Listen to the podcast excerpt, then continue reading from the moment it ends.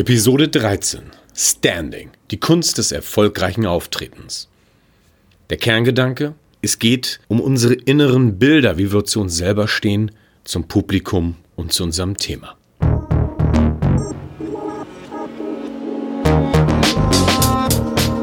Mut, Motivation, Machen. Der Podcast für alle, die was bewegen wollen. Von und mit Lutz Langhoff. Standing ist ein englischer Begriff und heißt dort so etwas wie Stehen und Renommee, also das Ansehen, was jemand hat. Im Deutschen kommt es eher aus dem Militärischen, das ist der Standpunkt, da wo ich stehe, von dort, wo ich angreife, verteidige, auf jeden Fall da, wo ich richtiges Standing habe. Für mich ist die beste Übersetzung allerdings Wohlstand. Wo fühle ich mich wohl? Wo stehe ich so, dass es mir gut tut und anderen gut tut, sodass ich anderen ein Segen bin? Und vielleicht ist es ja nicht unbedingt der Punkt, wo ich jetzt stehe, sondern ein bisschen zur Seite, ein bisschen verändert, aber der Kern, das Allerwichtigste dabei, das sind die Bilder, die ich von mir selber habe. Wie stehe ich zu mir?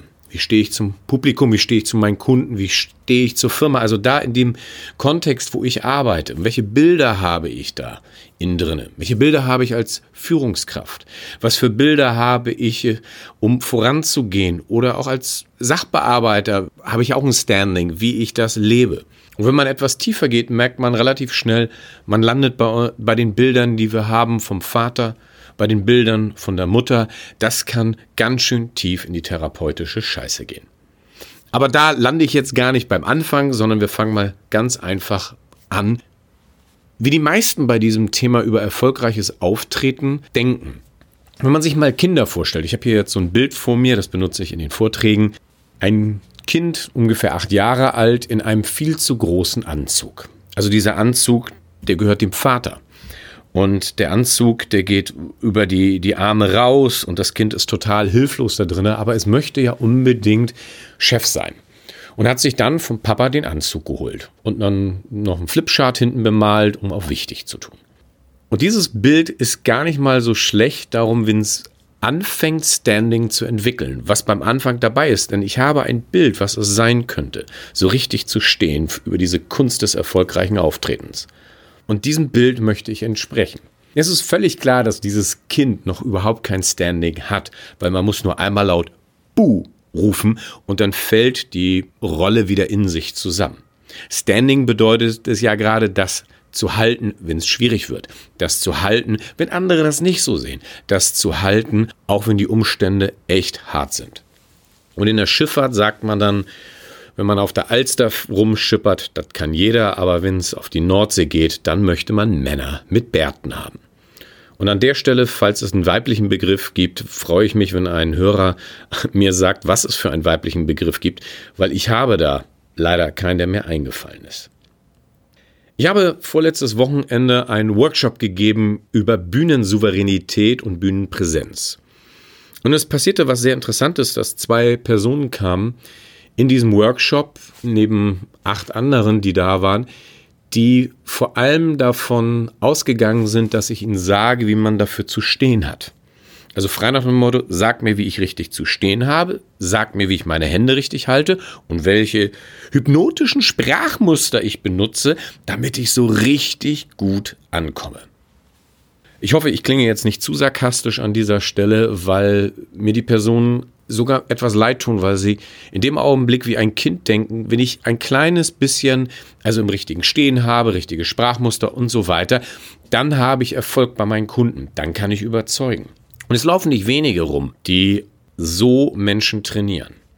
Ich glaube, dass es exakt dieses, die, dieser falsche Gedanke ist, dass dieses Kind hat. Wenn ich mir diesen Anzug anziehe, wenn ich die Flipchart hinter mir habe, dann bin ich eine Führungskraft dann bin ich Chef, dann bin ich erfolgreich. Oder wie in meiner Branche, wie es einige schaffen, sich mit einem Privatjet ablichten zu lassen und dann nicht mal das Geld für ein Taxi zu haben. Und das sind nicht wenige.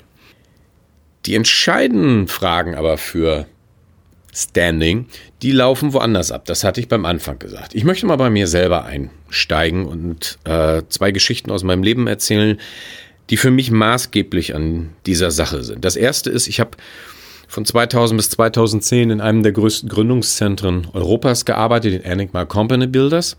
Und bei uns mussten Menschen, die mit uns gründen, einmal im Monat den Stand ihrer Gründung vor einer größeren Gruppe präsentieren. Meistens waren das so 15, 16 Personen. Das Präsentieren hat 10 Minuten, 12 Minuten gedauert. Das ist eine sehr lange Zeit, das ist sehr anstrengend.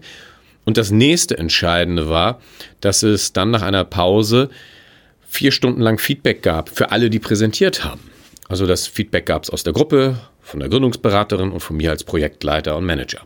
Und ich habe dabei gesehen, dass eins der wichtigsten Sachen ist, damit die Idee gut rüberkommt, damit ich etwas transportieren kann, nicht die Idee ist. Die meisten Gründer, und das gleiche gilt auch für Projektleiter, Entwickler, für egal worum es geht, haben gar nicht mal so schlechte Ideen oder anders ausgedrückt, die Ideen sind meistens richtig, richtig gut. Die Frage ist nur, kriege ich das auch kommuniziert? Und wenn es mit Gründern noch eine Nummer weitergeht, dass sie Investoren suchen, dann will der Investor natürlich verstehen, ob die Idee richtig, richtig gut ist, aber er will gleichzeitig den Gründer sehen und wissen, hat er genug Stehvermögen, hat er genug Standing, hat er genug Kraft, das Ding wirklich durchzuziehen.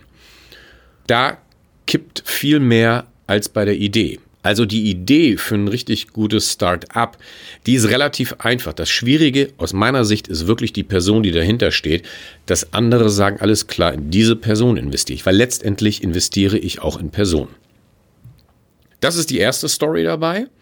Und bei mir gab es in dem Bereich einen ganz großen Wechsel in der Zeit. Ich war bis Anfang 2000 Künstler. Jongleur, Entertainer, Straßenkünstler, das hat enorm viel mit Standing zu tun. Es hat enorm viel mit Präsenz zu tun. Da sein, charismatisch sein, nach draußen strahlen, der Welt zu zeigen, hier bin ich und jetzt habt ihr eine super Zeit mit mir zusammen und wir werden lachen, lachen, lachen. Die Rolle als Projektleiter und Manager ist aber eine völlig andere. Und ich habe leider einen ganz, ganz großen Fehler gemacht, der in der vorletzten Folge etwas erklärt wurde, wo es da um die Emotion geht, um die Basisemotion. Einer der normalsten Wege, die man im Business macht, ist, sich selber in seiner Emotionalität zu reduzieren, etwas zurückzunehmen, sich mehr abzugrenzen, mehr in die Klarheit zu gehen. Das schafft eine höhere Unangreifbarkeit. Das ist ja das, was man da möchte. Man zeigt ganz wenig Haut, man ist bis oben zugeknöpft, man hat die Krawatte, man lässt andere nicht ran. Das hat aber gleichzeitig einen ganz negativen Effekt, weil man dadurch nicht so warm ist, nicht so zugewandt ist, auch nicht so kreativ wird, weil man in eine Emotion reingeht, die größtenteils vom Abgrenzen lebt. Und wenn ich dann vor anderen auftrete, dann ist man leicht mal der Arrogante. Und in diese Falle bin ich beim Anfang reingeraten, dass ich über zwei Jahre hinweg, sobald ich Seminare gegeben habe, sobald ich direkt in den Kontakt gegangen bin, weil ich ein falsches Bild davon hatte, Chef zu sein, also das, was ich vorhin über das Kind gesprochen habe, das ziehe ich mir auch selber an, ähm, weil in der Tiefe das nicht durchdacht, durchlebt, erlebt und erkämpft war. Mit dem, was da wirklich zugehört. Und so hatte ich ein falsches Bild davon, wie man Führungskraft sein sollte, bin in die Reduzierung gegangen meiner Emotionen und galt dann als arrogant. Das Ganze war so schlimm, dass ich über knapp zwei Jahre, wenn ich Seminare gegeben habe, öfters die Feedbacks gekriegt habe, als der Dozent oder der Lutz Langhoff oder wie auch immer das geschrieben wurde, in den Raum reinkam, dachte ich, der macht mich heute nur runter, der macht uns alle an, weil wir nicht richtig leisten. Aber der ist ja total nett, der ist ja total klasse und das Seminar war super. Ich habe echt geniale Bewertungen gekriegt. Nur die erste Viertelstunde musste ich immer kämpfen ohne Ende, weil ich da noch in einer Rolle drinne war, was ich dachte, wie eine Führungskraft zu sein habe, ohne die Rolle in der Tiefe für mich angenommen zu haben. Und das bringt Distanz, das bringt Unsicherheit. Und das riechen Menschen, die spüren das. Auf der Bühne heute ist genau das Gleiche. Ich sehe das Rednern relativ schnell an, wie die zu sich selber stehen, ob sie sich mögen oder ob sie nur etwas vorspielen. Und bei Motivationstrainern ist das sehr, sehr interessant, wenn man mal in der Tiefe reinspürt, mag da jemand sich selber. Das spürt man am meisten beim Thema Humor.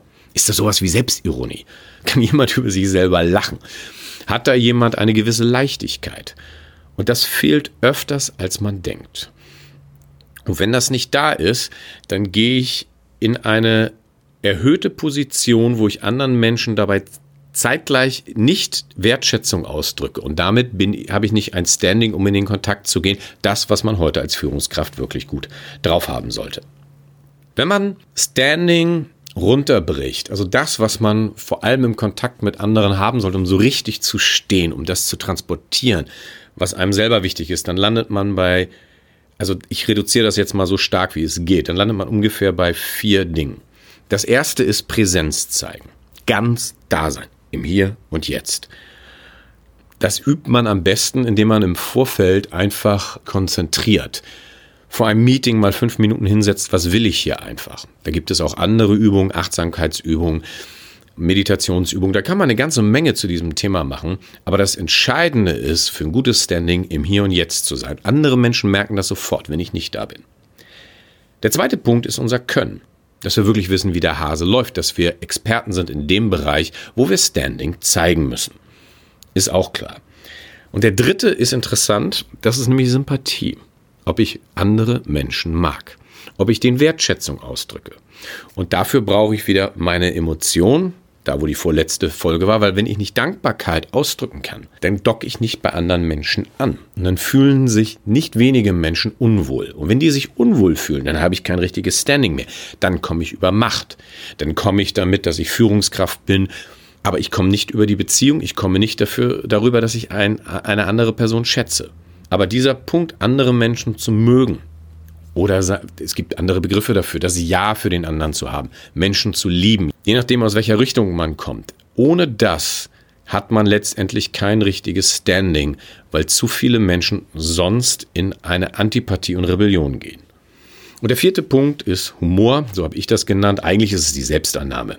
Das ist, wie wir zu uns selber stehen. Wie komme ich dahin? Ich war vor 20 Jahren bei Desmond Jones, Physical Theater. Desmond Jones ist einer der bekanntesten Pantomime-Lehrer aus dem letzten Jahrtausend, hat in etlichen Hollywood-Produktionen Regie geführt. Und bei ihm gab es was sehr, sehr Interessantes. Es gab keine Spiegel. Also ich bin auf einer Pantomimenschule, übe monatelang jeden Tag, wie man sich ausdrückt und es gibt keinen Spiegel. Weil das Wichtigste war, und das habe ich jetzt auch schon oft gesagt und ich bringe das auch immer wieder, ich muss innerlich wissen, was ich dort tue, damit die Emotion übertragen wird. Das ist das Entscheidende. Nicht, ob ich exakt richtig stehe, mich richtig bewege oder sonst etwas. Und deswegen hat es bei Desmond Jones nie Spiegel gegeben. Bin sehr, sehr dankbar für diese Lektion, die da drin steckt. Der wichtigste Tipp dahin zu kommen heißt eigentlich, stell dich deinen Herausforderungen. Stell dich dein Problem, stell dich deinen Ängsten. Wenn wir diesen Ängsten entgegentreten, die, die uns abhalten, in eine Fülle reinzukommen, im Kontakt zu anderen Menschen, dann spüren das andere, wir werden reduzierter, werden tendenziell arroganter und wir treten nicht mehr so auf, dass wir wirklich gewinnend sind. Dieses Anschauen der eigenen Ängste, das tut so weh beim Anfang. Aber es gibt fast nichts Schöneres im Leben, als da durchzugehen, hinter die Angst kommen und dann die Freiheit zu erleben, die da ist. Und das gilt, egal wo wir unterwegs sind. Wenn wir wirklich auftreten wollen, haben wir uns die Sachen anzugucken, um in eine Freiheit reinzukommen. Und wenn ich Workshops gebe zu diesem Thema, man sieht das relativ schnell, ob Menschen gerade in richtig fiesen Prozessen sind, ob sie gerade äh, Sachen äh, belastet oder ob sie so schön in die Freiheit reinkommen. Und das ist etwas, was man echt gut trainieren kann. Man kann auch beim Standing sehr gut trainieren, wie man mit Konfrontationen umgeht, wie man blöde Sprüche kontert, wie man in schwierigen Situationen stehen bleibt. Einer der wichtigsten Punkte dabei ist, in Workshops spielerisch das langsam aufzubauen, sodass man schwierige Situationen als Spiel in dem Augenblick begreift, das öfters durchspielt, immer wieder, bis man da in sich Bilder hat, wie man dann reagieren kann in solchen schwierigen Situation und dann den Schwierigkeitsgrad ein bisschen mehr anzieht, bis man irgendwann merkt, ups, das, was wir hier spielen, ist ja in Wirklichkeit viel schwieriger und viel komplexer als das, was ich im Job eigentlich erlebe. Und auf einmal habe ich innere Bilder, die Handlungssicherheit geben. Mein Lieblingszitat zu diesem Thema von einer Stephanie Gretzinger heißt, It's not in my push, it's in my heart's position. Es ist nicht meine Willenskraft, es ist nicht meine Anstrengung, sondern es ist die Haltung meines Herzens, die für mein Auftreten entscheidend ist. Das war Mut, Motivation, Machen. Der Podcast für alle, die was bewegen wollen. Von und mit Lutz Langhoff. Weitere Zündfunken zum unternehmerischen Denken und Handeln auf uduh.de sowie lutzlanghoff.de. Wir freuen uns auf eine Bewertung des Podcasts und wünschen Ihnen ein tiefes, ansteckendes Feuer im Leben.